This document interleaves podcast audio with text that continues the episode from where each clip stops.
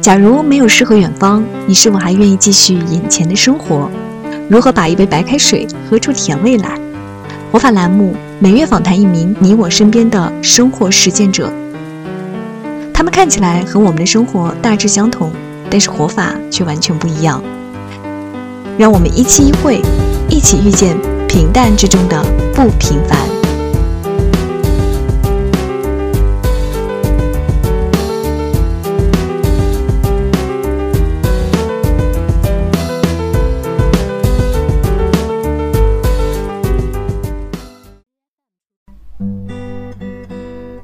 法栏目的第一期，那这次访问的嘉宾呢，是我微信朋友圈里面我觉得最文艺的这样一个女青年。那她早年开过花店，后来呢组过剧团，然后现在呢是一个精油的芳疗师。最最关键的呢，她跟你我一样是一个朝九晚五的上班族。那你一定很好奇，为什么这样一个人可以在她的普通生活中玩出这么多的跨界花样呢？今天就让我们一起走进这样一个斜杠的文艺女青年张亚。我们从什么时候开始说呢？就是就从爱好开始说吗？嗯，学学的是什么专业？计算机啊。那计算机是你是你自己选的吗？我其实没有什么，上大学我没有什么太大梦想，那个时候没有任何梦想。嗯。就是觉得可以找一份，可能我们那时候计算机很流行，嗯，就是计算机可以做任何事情。就那个时候觉得计算机是一个就无所不能的一个专业，哦，所以毕业之后就顺理成章的去对做了一个网管，对，也不是网管是信息员。哦，信息员。在我们那边叫信息员，哦，叫信息员。那你的这些爱好是从呃工作的时候慢慢积累起来的，还是其实以前？呃，我在大学的时候就做过活动，在西祠我有一个板块叫日本偶像剧场。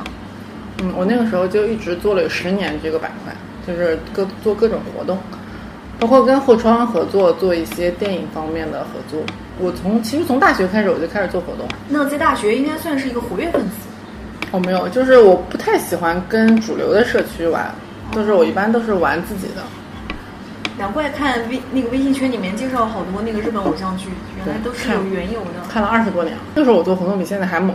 哦，就是我去谈一个东西，我不管这个地方能不能谈下来，至少我去谈过了。但是我每每都能谈下来。一般是做影评会，呃，放映会，放映会。对，我们在光影城也放过一次《暗恋桃花源》，那时候挺早的。你刚才说你那个时候不管怎么样都能谈下来，你觉得你的必胜法宝是什么？就是那种就无知无畏嘛，那时候年轻人就觉得，就跟现在文艺青年有点像的，就是他觉得，哎，他就是对的，他就是可以成功。但是我觉得我我我每次去就反正我很有底气的跟人谈，就是每每都能谈下来，我也不知道为什么。现在想我都没有那种勇气去谈这些事儿了。可能是对日剧太热爱了，从初中就开始看日剧。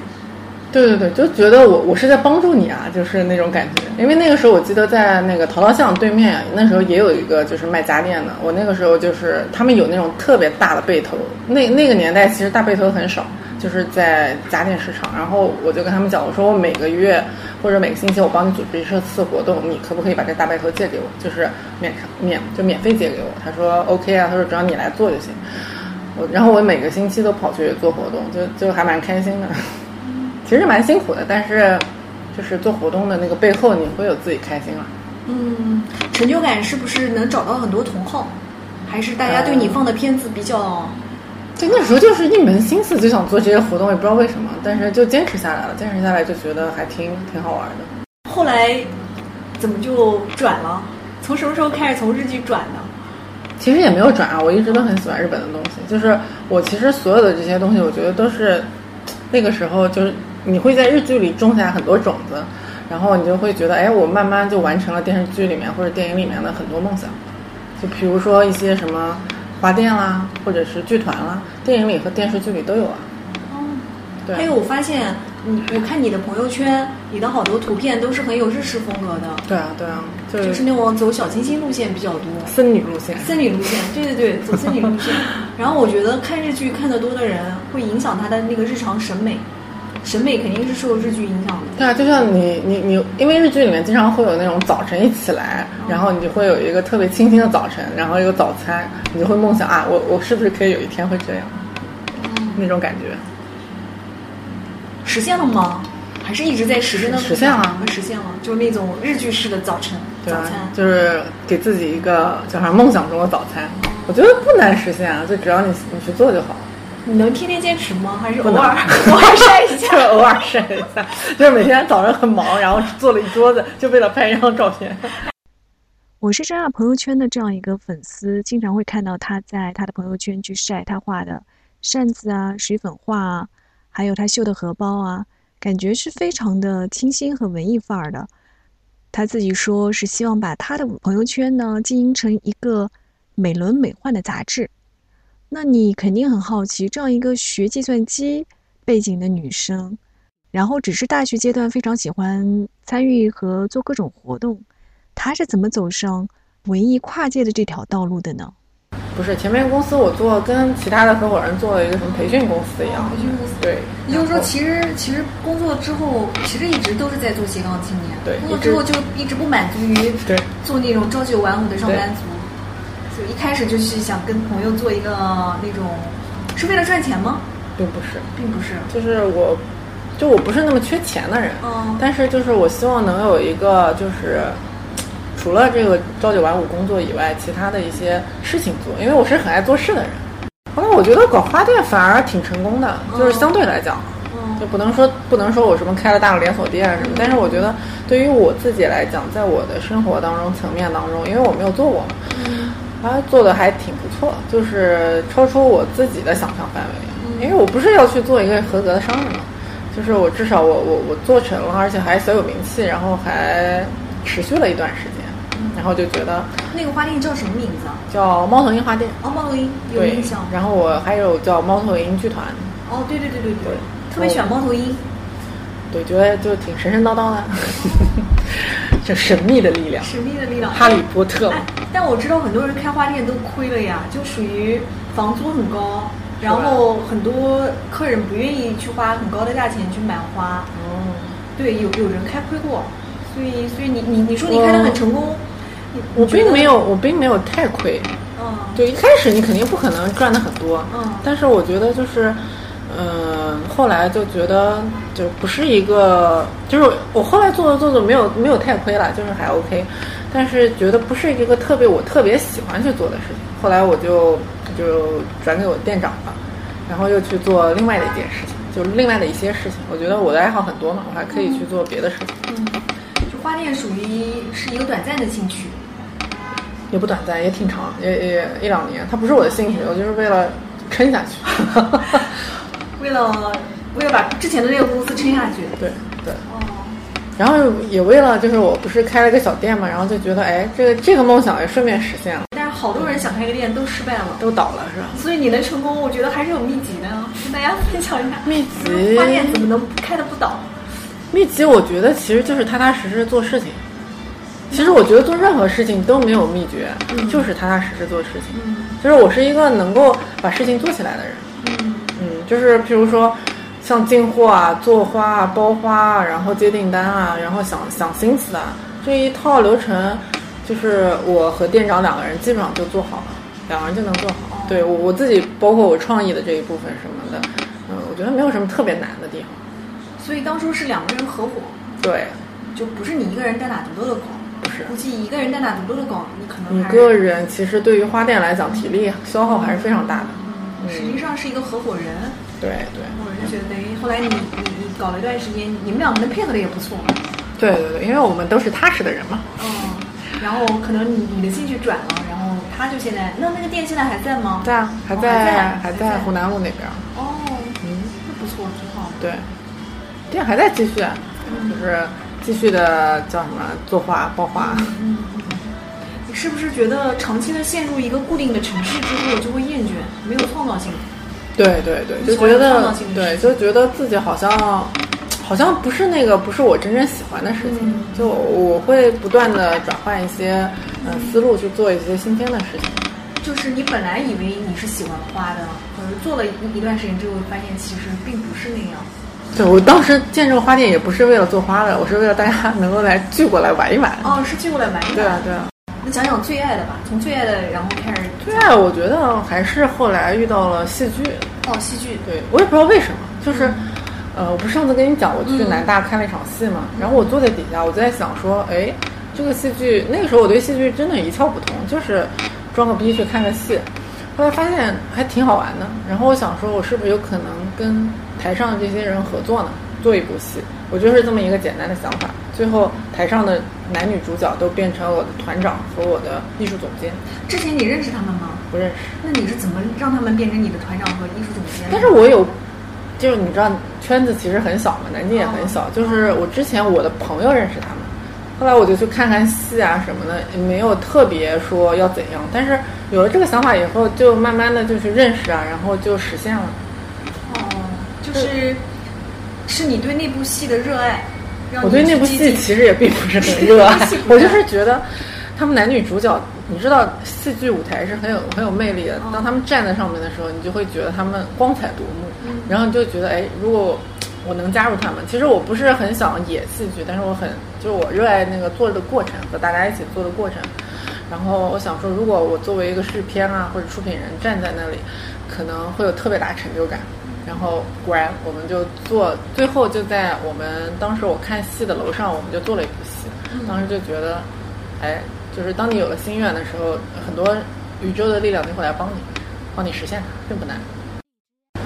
反正我觉得挺有意思的，就是你看的时候，我每我们每排一遍，就是我在旁边看，我都会跟我们那个编剧，还有就是灯光那个小小姑娘，她也是南大的嘛，然后。呃，我们两个每次看一遍都哭一遍，然后我们团长陈建就跟我讲说，说这有什么好哭的呢？说每次编排都是一样的戏啊，你们都看了无数遍了。但是我说每一次看还都是很会感动，不知道为什么，就每次看我们俩还在那儿哭，看了无数遍。就我就觉得戏剧真的是，就是你知道现在我还是一直在看戏。哦，现在还是在还在看戏，就不管这个这这个爱好坚持多久了？坚持了五六年了吧。就从接触接触戏剧到开始搞，嗯，那时间不长，对，不是很长。对，我是那种比较相对比一般人有，就是在艺术上会会有灵性的一些人，但是我可能未必能深入很深，但是我可以在呃比较短的时间内，我就可以就找到他的那个 point。嗯嗯，对。其实就是同时在培训公司做不起来的时候，开始开花店的。花店，然后剧团同时在做，那你真的是齐头并进啊，就是四处开花。对，那段时间就是真的是好混乱，就因为事情太多了，然后我一个人做，然后就呃，机上一个月，我记得我丢了三次银行卡，因为事情太多。我们剧团后来又被邀请去做戏剧节嘛，然后就忙的事情太琐碎了。后来。后来我等我等我这段时间过了以后，就觉得哎呀，这人不能就是忙成那个样子。虽然都是自己喜欢的事情，但是你还是得给自己一个思考的空间，就是你你往后退的空间。当你能很好的往后退以后，你才能再往前进。对，后来我就觉得，哎，反正所有做的事情，对我觉得都是有益处的，都是有意思，就够了。一会儿在忙花店，忙剧团。还要上一个治疗的班，不能被领导发现。还干还干别的了吗？那会儿就没时间干别的。没有，那其实也还好，就三样事儿。但是但是就是因为剧团，可能你你的精力会更多，因为你的角色好像是那个叫制片人，是吗？其实剧团，我个人觉得，嗯，就是没有占用我特别多的时间，因为剧团大部分是我们分工协作。你知道，剧团是一个团体性的活动，就是。嗯，它不是你一个人决定的，就是大家一起做。其实我很，就是我为什么做那么多事情，是因为我觉得我很享受跟大家一起做事情的那种，就是合作时候的那种快乐感。就是当你再辛苦的，但是大家在一起合作以后，那种回忆是特别甜蜜的。其实你很喜欢跟一群人在一起工作的感觉，对，不喜欢一个人单打独斗的在一个电脑桌那个地方，对啊，对着屏幕。对啊，然后周围可能也就两三个人，或者一天都不讲话。对啊，喜欢团体合作，呃，团队合作做一个事情。对，就是我安静的时候很安静，但是我团体合作的时候我也很享受。那你们那个时候哪有那么多时间？因为白天要上班，你都是什么时间去？大部分都是业余的时间，就是团长，就是我下了班了，然后团长就上完课，他是教课的。然后我们俩可能就会在这个附近，就是找咖啡馆。我们在 POS 曾曾经做过那个咖啡剧场。然后，因为我觉得团长是也是打开我另外一扇窗户的人，他的思维很就是他不是受空间限制的一个人，就不像有些人，你跟他讲说我们这个剧怎样怎样，他会跟你讲不行。团长说没有什么不可以，说我们都可以做。我当时就觉得怎么是感觉好像是无所不能呀，就是他不会被很多东西限制，是我以前没有遇到过的，就是很新奇。哦，就是说人都有思维定式，对，可能以前在一个那种，就是那种怎么讲那种。环境，玩物体制内的也算体制内吧，体制内那种那种，可能会有有的无的都会被压制一点。对，就有一个人会告诉你什么都可以做的这种感觉很好。对，就包括我觉得李新平也是告诉你什么都是可以的。嗯，他没有告诉你说这个不行，他就觉得都可以啊。为什么？为什么不可以？所以其实要做一个斜杠青年，你其实是得要打破自己的一个思维定式。对对对，就是说，可能内心里有一个声音告诉你做什么都行。然后就开始什么都开始做做起来了，对，嗯，就是我觉得没有，就是我不是特别强迫自己的人，就是我能做就做，不能做就不做，就只要能尽到自己嗯百分之八十的力量，我觉得就够了。对，没有没有，就是不需要那么强迫自己，就不像有的人说你们万一失败了怎么样？我说没有关系啊，失败就失败了，我我就觉得特别不 OK。你最投入戏剧的那那段时间是多久啊？大概就最我觉得有两三年。两三年。对。那两三年，你你觉得你的那个生活状态都是怎么样的？就每天就很梦幻的感觉。梦幻。就是踏踏在云上的感觉。是吗？对。是因为早上起来是想今天我要忙个什么什么戏了，很开心。对。就那段时间就觉得好像每天那个日子过得都特别快，然后嗯，就觉得好好多东西要学啊，然后。我去戏剧节的时候，也顺便就做了一些工作坊啊什么的，就你就觉得戏剧的海洋就是好像特别辽阔，你可以在里面学到很多东西，然后就深不见底，然后就觉得好享受那种感觉。到现在我还有那种感觉，就觉得还是想去再去学习。那那你最最有最有成就感的一个你参加的那个戏是什么呀？就是你搞的，很有成就感，或者你或者你觉得。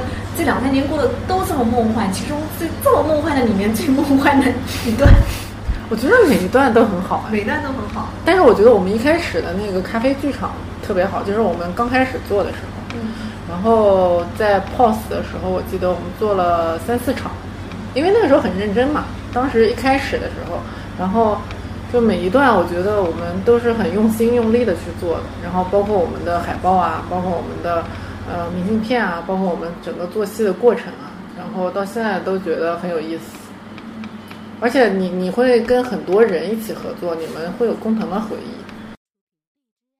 我觉得戏剧其实，呃，为什么魅力在，是因为它不像电影，嗯，它只是它一遍就过去了，就像人生一样啊，你不可能回头再过一遍。啊，是，但它每一遍又都不一样。对，它每个版本都不一样。它它在重复，但是它重复的每一遍又不一样。嗯。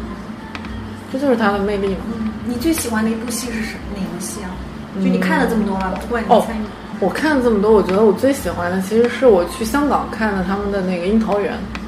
我觉得就是那场戏，我没有带什么期待去看，我就想说，香港嘛，我没有去看过，对吧？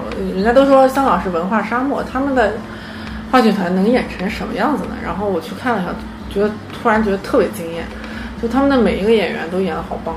用粤语吗？对，你能听懂？他有字幕哦，有字幕。对对，他有字幕，能看懂。然后当时我觉得有一句话，女主角讲的一句话，因为你你学过戏，你知道，就是在嗯那个《樱桃园》里面，那个女主角她会，她突然回头，我不知道是不是那个导演特别加的，她说，呃，她说你们以为你们在看戏吗？她说其实我在看你们。我当时就被她突然一句话就是射中的感觉，我就觉得我就变成他们这个剧团的粉丝。就是后来他们到大陆来巡演，我都基本上每一部都，如果在上海，我都会去看。就他们，他们剧团其实也就这么几个人，十几个人，但是他们可以演好多片子。嗯，我觉得挺厉害。对，你刚才提到了上海，你是从什么时候开始经常往上海跑的？我觉得我从零几年就开始了。零一年，零几年跨度很很久哦，十年。对啊，就是我能拿到工资的那一天，我有钱了。那就是从工作开始就经常往上海跑。对，常常去，因为上海比较好玩嘛，有意思嘛。它的文化活动是比南京多，对吧？哦，对，然后就反正就就如果有朋友在啊，就去一起玩，就是看看吃吃喝喝。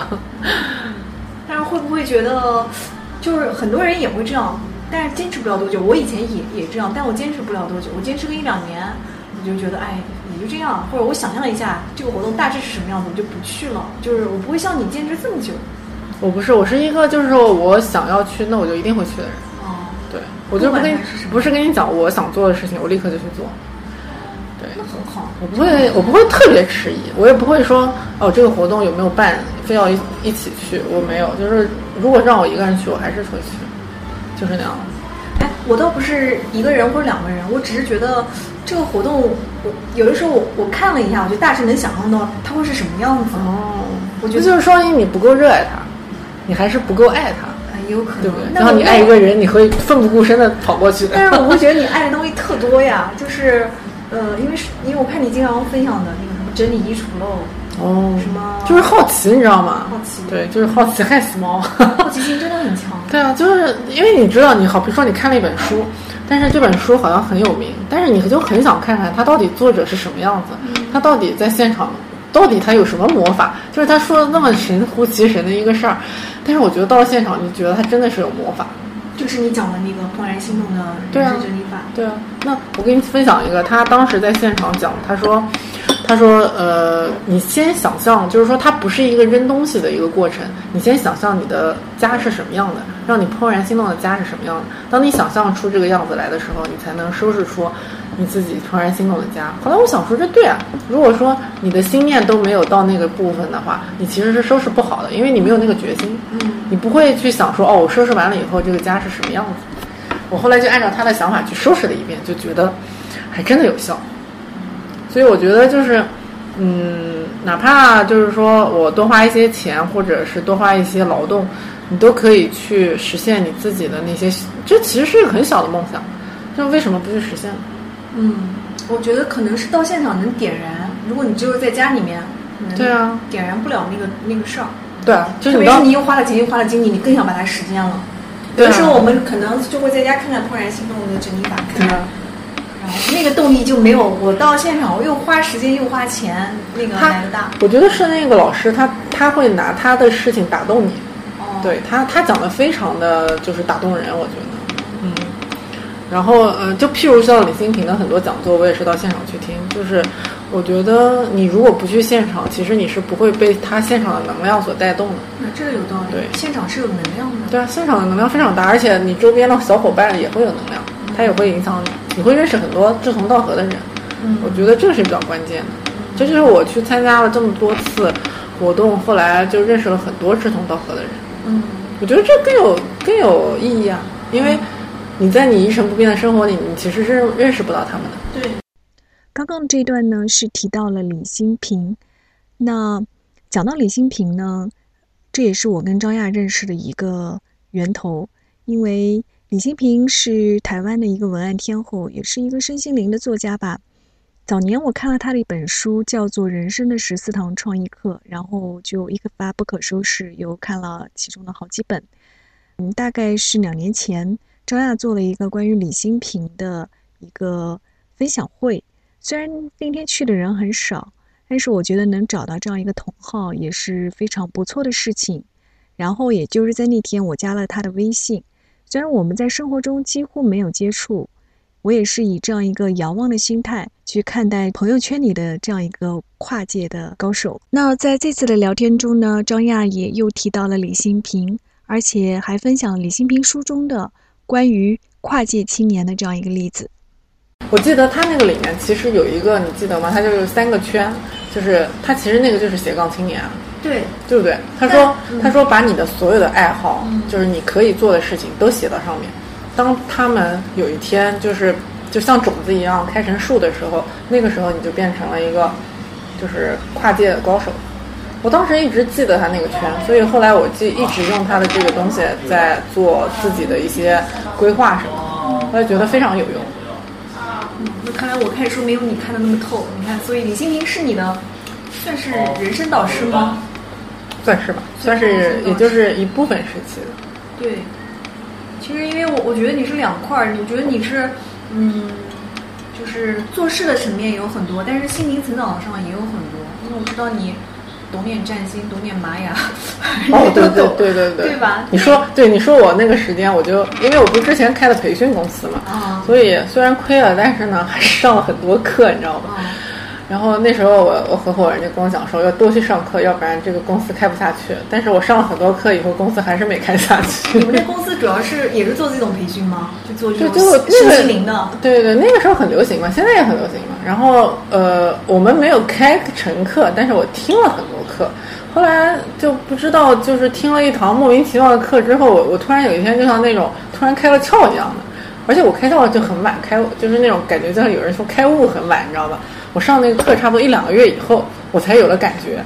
然后我想说，哇，这个课好像那个那个那个开感觉也也太长时间了吧？但是我自从那个以后，我就对这些占占星啊、塔罗牌啊，还有这玛雅历啊，我就觉得特别好玩。嗯，后来我就看到李金平也出了本书嘛，然后我就去找了他的老师上课。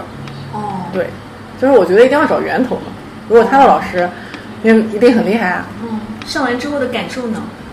就觉得好神，就觉得好像世界杯又打开了另外一扇窗户，你就会觉得，哎呀，原来以前自己的生活就这么就是一成不变的，就是你对事物的看待的方法有问题，不是有问题，就是说不够多元化。嗯，当你就是多元化之后，你就会发现，就世界没有你想象那么糟糕。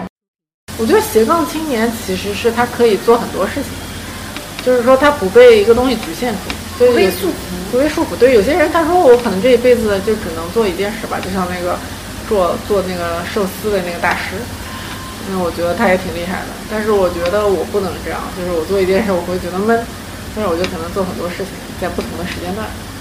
但是我看你的朋友圈，不管是你在发的内容，还是你发的公众号，给我的感觉是，只要跟文艺搭上点边的事儿，你都知道，然后都略有涉猎，都都都感兴趣。对，都感兴趣，而且而且说不定一不小心哪天就干得很好。对啊，对，你说电影电，反正我经常看你推荐的电影啊、电视啊，然后画画画的也不错，拍照也不错，嗯。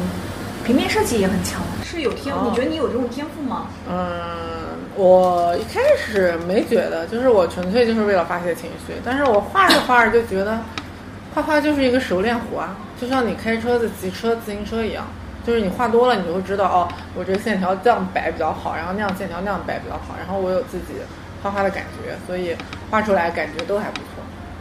就后来好像越画越顺利了，对，就感觉你好像是练过的，或者学过的。但其实画画的人知道我是没有练过的，因为你没有学过画画，对对对所以你会觉得我是可能学过。因为我们大多数人都感觉他感觉好，就觉得好，就是没有那种不是，因为我觉得中国人有那种约定俗成的感觉，他觉得画画一定要练。其实画画是每一个人，就就是它是一种很很很自然的一种活动，它不是你像从小老师教你，你你也不会画，你就画的鬼画符一样的，那个就是画画，你知道吗？因为我上次去新疆，我这次不是去新疆吗？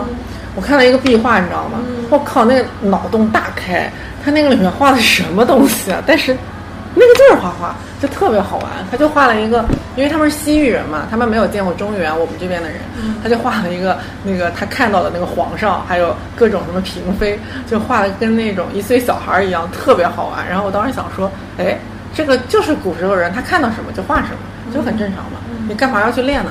你你去练了，不就是跟人复制人家的东西吗？嗯你像素描，不就是那那那你不如去拍张照片了，嗯对吧？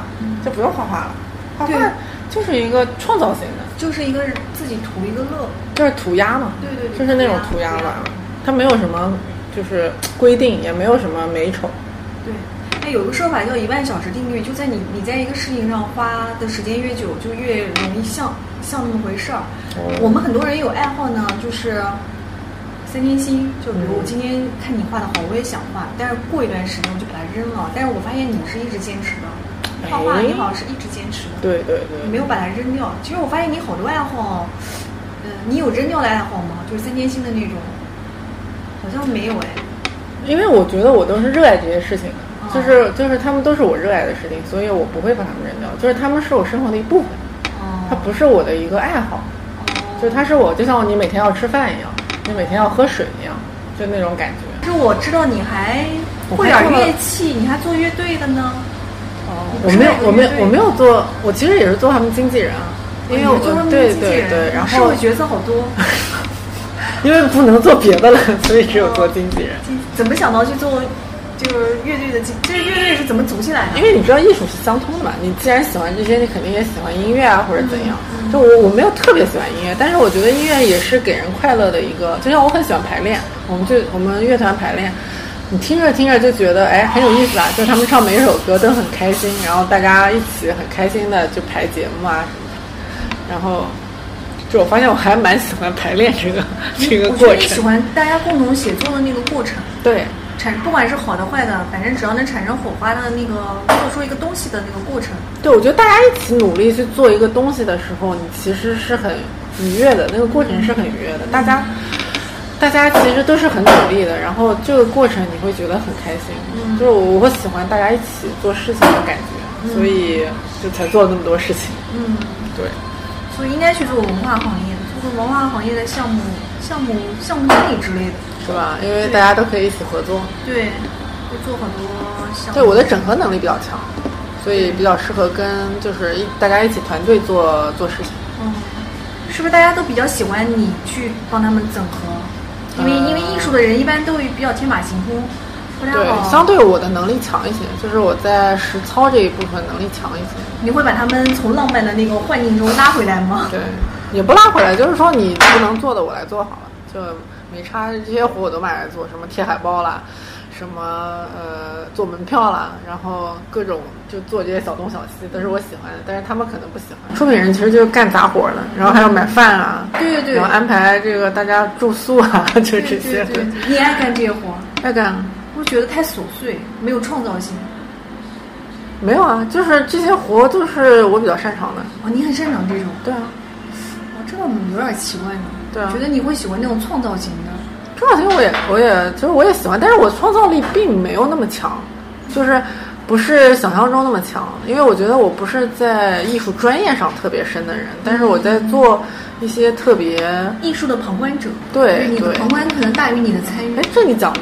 嗯，对对，是吧？就就是我很希望成为一个既是能参与又是一个旁观者那种角色。嗯，我觉得可能是这么多不在一个地方的人，他们是靠什么动力能够都到一个地方来排练？就是他们很爱唱歌啊，他们爱唱歌，他们是真的很爱音乐。就是我们乐队的人，我觉得他们真的是。我们是因为一个音乐会，原来我们一个朋友组织的一个音乐会，我们后来才认识的。就是大家其实都是。就是那种感觉是五湖四海，不是五湖四海，就是各个行业的，大家都不是那种专业的，然后凑在一起，大家真的是很爱唱歌，很爱音乐。我们而且他们都不是科班出身的，他们都是就是自己玩一玩，在大学里面组组乐队啊，然后这种。我发现，在每一个热爱的那个圈子里面，其实你都是相对冷静的那个人，就你一定不像他们那么热爱。他们那么热爱唱歌，对对，其实你不是那么热爱，但是你愿意去欣赏他们那种热爱，对，然后参在他们这里面 做点事情，对，是吗？就是希望能被热热情感染，感染，就还是属于，哎，其实我觉得搞艺术的人里面缺缺缺，就是你这种冷静型的。对我，我会我会被他们感染，我会比他们冷静，就是我会告诉他们可能这个不太行，或者说我们要调整一下，就是不管他们接不接受。对，冷静我觉得是好处，因为他们有时候接受不了特别坏的那一面。嗯，我会我会提醒提醒。你一般会提醒什么？就是嗯，就是譬如说，就是呃，艺术团体，我觉得就大部分人还是比较梦幻型，就是在他们梦幻的时候，我会给他们抽一鞭子，让他们回到现实中来。比如就是说，这这事儿挣不了钱，我这事儿没什么人来看。还是这倒没有，就是我说，就是你在运作的当中，嗯，成本啊，你要考虑，或者是其他的，我会提醒这些东西，就是因为你要实际一点嘛，你不可能说你天天，你你又不是什么这个叫什么富二代，对吧？你不是不缺钱，就是你，但是你起码要考虑到这些东西。我必须，我一般会提醒这些东西。挺好的，艺术经济。果然，做过做过剧团的艺术经济，做过乐团的艺术经济，还做过别的经济吗？呃，倒也没有，但是就是我相对来讲，在就是就是谈事情啊，包括在整合方面，我觉得我还是有有能力的，因为我很爱做事嘛，就是爱做事嘛，这就好办了呀，嗯，对吧？最好是大事儿，大事儿、小事儿我都 OK，都 OK，都不会不嫌弃。哦，有人可能想说，我就想做大事，我不做小事。嗯我觉得大事就是小事做成的，嗯不嫌弃。就是我乐在其中，我我我比较享受那个过程。就是我不管你这个事情最后会变成什么样子，但是只要我喜欢了，我就会去做。我管你成什么样，anyway。你这种想法很好。很多人被一开始就不会行动，行动了不会坚持太久。对，我觉得有些就是我朋友也会跟我讲很多他们的梦想，我觉得他们可能缺一点行动力，就是行动力比较差。嗯，所以他讲了很长时间，然后我觉得我说为什么你还没有开始动呢？我都已经快结束了。你会跟他们说赶紧去做啊？那他你会跟他们这么说吗？我会跟他们说啊，但问题是他们还是不做啊。就我觉得这是一种能力吧，可能然后你就不说了。就没法再说了呀，这倒也是。对吧？对那我不能说我这毕竟是他们的梦想，不是我的梦想。对对吧那搞完了剧团，然后现在是搞搞乐乐乐队，还我觉得人生真的好完美了，已经。已经很完美了吗？对啊，对啊，已经很完美了。还没有讲到，还没有讲到精油呢。精油哦，就是精油之前呢？精油之前还有别的吗？因为之前倒也没别的了，因为这个时间飞逝啊。嗯，精油是什么时候爱上的？其实我也就是去年，去年认识老师，我的老师，成品对，是去了成品，偶然逛成品的时候发现的。对，然后就跟老师聊聊天，然后就上了一堂他的课，后来我就学会了，后来就回来上课了，一堂课就学会了。嗯，差不多吧。然后回来我就自己研究了我自己的一套，然后我觉得我在这方面也有天赋吧，因为我也有。因为我一直都喜欢香气，精油才搞了一年，其实就已经自己可以开沙龙了，这个还是蛮厉害的。所以所以我说我做事情比较快，对比一般人要快一些。你就是从苏州上完课之后，然后讲一讲你这个推进的过程。我回来以后就跟老师商量啊，然后老师说你也可以在南京开课。后来我就开了各种小沙龙，后来做了小半年，我基本上就固定了我的那个课程。然后下面我还准备推一系列，就是一些高端课程。呃，我觉得也没那么难吧，因为我之前也铺垫了很多，我有做剧团啊，也做各种，就是就没有像一般人那么怯场，然后也挺做的也挺顺的。就到现在为止，我觉得挺都挺顺利的。聊到现在，我们从张亚的这个开花店、做剧团、做艺术经济，完了之后，现在还做这个精油，已经看出了一个跨界青年的这样一个发展的脉络。当然，你肯定很好奇，在这个发展的过程中，究竟有没有方法论呢？刚刚其实，在访谈的过程中，他也说了一些。那我又刨根问底，问了一些更深入的，来听听张亚的自我总结。你有很多很多想法，然后很多你都实现了吗？嗯那你实现的过程其实都是要通过人的，就像你你不是一个人在打哦对斗的，那你肯定是跟人的就是交流能力或者说人缘应该是很好的。比如说吧，就像你讲的那个团长，我也不认识你，你也不认识我，在那个台子上面，对，那不是我是这样来就成为的，朋友。那是这样的，就是说，好比说，呃，你是我可能需要就是合作的人了，那我就想尽办法讨好你啊，对吧？哦，对，哦，我发现了，就是你的那个想做那件事情的欲望足够强烈，对，然后那个就是能够让你排除万难，对去接近你想要帮助你完成的一件事情的人。对，那我是觉得，那就证明这个世界上的很多人，他们他们做一件事情的能量，那个想想去做的能量是不足的。对啊然后你这方面的能量特别强。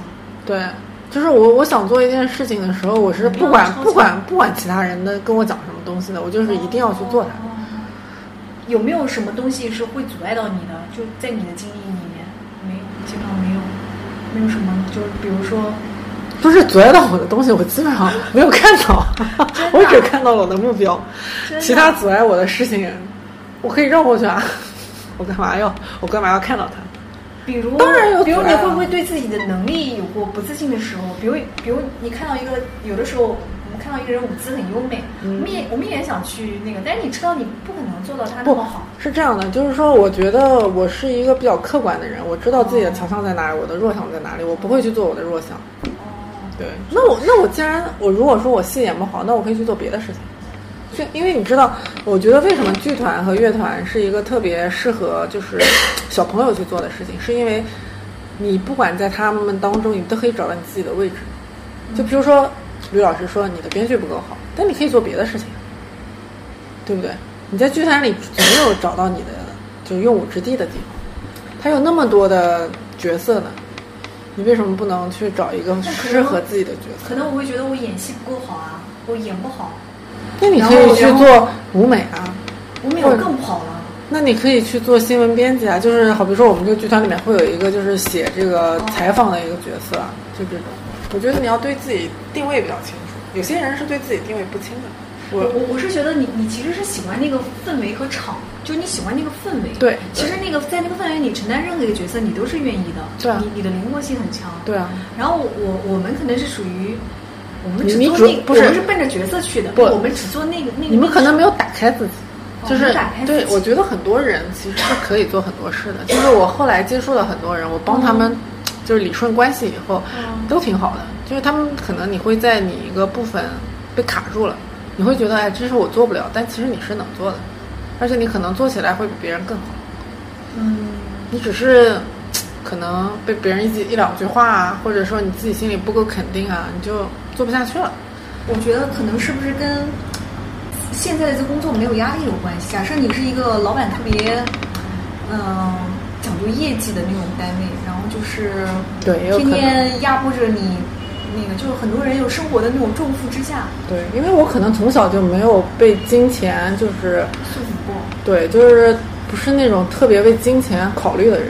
嗯嗯，但是我可能是因为我土象星座比较强吧，但是我对钱其实还是很有就是计划性的。对对对对对，就是心里面还是在乎的。所以就是说。这样子的话，我对成本包括这些东西，我考量的会比较多，所以我每一次做事情，呃，用钱不是用特别狠，所以我才有余度去做别的事情。对，因为都是花钱的事嘛，嗯，就是都要都得就掂量着做。这么讲吧，我觉得就是很多人他是不能接受事物的就是黑暗面，但是我我觉得没差，因为我觉得这个世界。总有光明和美好，很还有就是所谓的丑陋和不好，但你不能不可能，你只要好的不要坏的，你两样都得，就两样你都得承受。这个观点你是什么时候开始有的？我觉得虽然我的那个培训公司倒了，你知道吗？但是我觉得我在这个就是做这个事情的时候，我其实中间有特别特别多的困难。我觉得是我对做后面事情打下很多心理就是基础。你你做一个事情，其实最重要的不是你做事，而是你的。心理一个承受能力，你承受能力好，基本上事情都不会做太差。你承你你心理承受不能力不好，你你你做什么事情都不好。你讲的这个心理承受能力，是你做之前你就会预想这个事儿能坏到什么程度？对，我一般都会把事情想到最坏，然后但但是做最好的努力吧。所以我是比较实际的人。对，就是就是我不是那种就是说你今天跟我讲个梦想，我就会鼓励你去做的人。我可能会把它讲的特别不堪。那你是怎么去实践你的梦想的呢？就是你你做之前，你会先想它不好的地方，然后会想怎么怎么去实践它。我不会，我立刻就去做。你立刻就去做？对。你不是？就是我就去买东西啊，然后就去装修啊，然后就去就是进货啊，然后各种就是导视啊。你不是说你要考虑一些黑暗面吗？万一做不成啊？不是，我不是考虑黑暗面，我是接受黑暗面。接受黑暗面。对，就是说你如果有很多不好的就事情发生了，有很多人是接受不了的。但是我觉得这个是很正常。因为你想做的那个心超越了那个不好的事儿，对对，基本上是就是那个那个东西就跟我毫不相干，你存在你的，我做我的，对对对对，要要能品尝好的，也要能承受坏的。不，你你只要不要把那个想成坏的就行，你就想它也是它的一部分。对啊，就是你来了这个东西，它也会来这个东西。只要你用这个心去做事情，基本上就不会太难受，所以就无所谓成功失败了。有些人，他的他是因为他不能承受他自己想不到的东西，就是他永远都把东西想的特别梦幻。但是事实不是这样的，事实永远都是，就是怎么讲？你知道人都是有因果的，对吧？我们都是按照这条路在走，然后你想的是另外一条路，最后两条路不在一条平行线上，他就崩溃了。这个那那你这心理承受能力就太差了，对吧？所以后来你做花店和搞话剧都没有这种崩溃的时候。哦，有崩溃啊，就是忙的时候会乱，乱会崩溃，但是我不会因为它结果怎样崩溃，对，因为结果我觉得我都我都能承受。考虑到结果的残酷性，能够接受那个残酷的结果，或者说是黑暗面，但是依然坚持去做自己想做的、喜欢做的事，我想这就是一直以来在跨界和文艺上都做的比较好的张亚这样一个秘诀所在吧。更关键的是，他是能够把平淡生活活出非常有趣的、有滋味的这样的人。我去访问的对象，我希望他们都有这样的特质，就是能够把平淡生活活出滋味儿，能够把白开水喝出甜味的这样一群人。在访问的最后，我问过张亚愿不愿意去放弃眼前的工作，他说没有，他依然会去做朝九晚五的工作。有没有想过，就是不不做眼前之事儿，我就做你想做的那事儿，就不做这个朝九晚五我想过，我想过，但是我后来觉得，就是我正常的工作，其实，呃，我也挺热爱的，就是我其实很很适合朝九晚五的这规律的生活，因为我就是按时起，按时睡。呃，我正常的工作如果不是特别忙的话，基本上不会就是影响到我的这个其他的工作，就是我觉得都能兼顾吧。你要你只要有足够的精力去做，你没有什么不可以。嗯，就精油现在在你生活中大概占百分之多少？化学占多少？然后你的各种爱好，你能能能有一个百分比吗？就构成一个百分之百的。精油暂时在我这边占百分之三十吧，因为我最近都在做这个事儿。但是我觉得就是说，所有的事都不能够打乱我就是正常的一种作息。就是说我还是有条不紊的在做，因为我觉得我之前嗯太忙的那段时间还是呃打破了很多就是你平常的一些作息。因为我很喜欢那个松浦弥太郎嘛，他说你做任何事情还是要给自己特别多的时间去休息和一个正常的作息。他说这个对于一个创作性的人来讲。所以我觉得我也没有什么特别大的创造性，但是我觉得他讲的这个话对，因为你有足够的体力，你才能去做这件事。所以我现在在就做自己力所能及的事情，就是我既能够兼顾我的工作，然后我也能够做自己的事情。其实我觉得不冲突，因为你星期六、星期天我还是做我自己的沙龙嘛，嗯啊，然后觉得就是就排得满满的，挺开心的。你今天跟我反复强调了说，你其实不会放弃。你不会去放弃现在的朝九晚五的生活，对啊，你知道这就属于我一直很欣赏的一种人生的境界，就是你能把白开水活出甜味来的这种人，这种人其实是很难得的。因为很多人是说我要去喝一杯烈酒，我不要现在的生活去喝一杯烈酒，就我去辞职，我去远方。你去了远方，你还是得回来啊。对，我做的，所以你这种就是我特别欣赏那种，就我想做活法的这个这个里面的最佳代言人的，就这意思。我可以在单位就可以做到我任何我想做的事，但我一直都觉得，就是你人生嘛，就是每每一刻你都可以过得很好，不论你在什么环境里，都可以经营自己的生活。我觉得人不应该被环境所限制。那是否是因为你现在环境比一般人好很多，就相当于没有那种世俗的压力，没有很多人上班有什么 KPI 业绩的考核？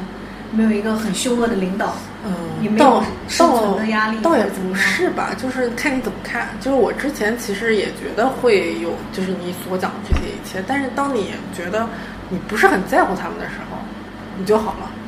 就像我并没有比很多人有太多钱，嗯，但是我也没有，就是说你有钱了，并不一定能过上这样的生活，嗯，就是这样。我觉得奢侈是买不来的，那是你心里的一个东西。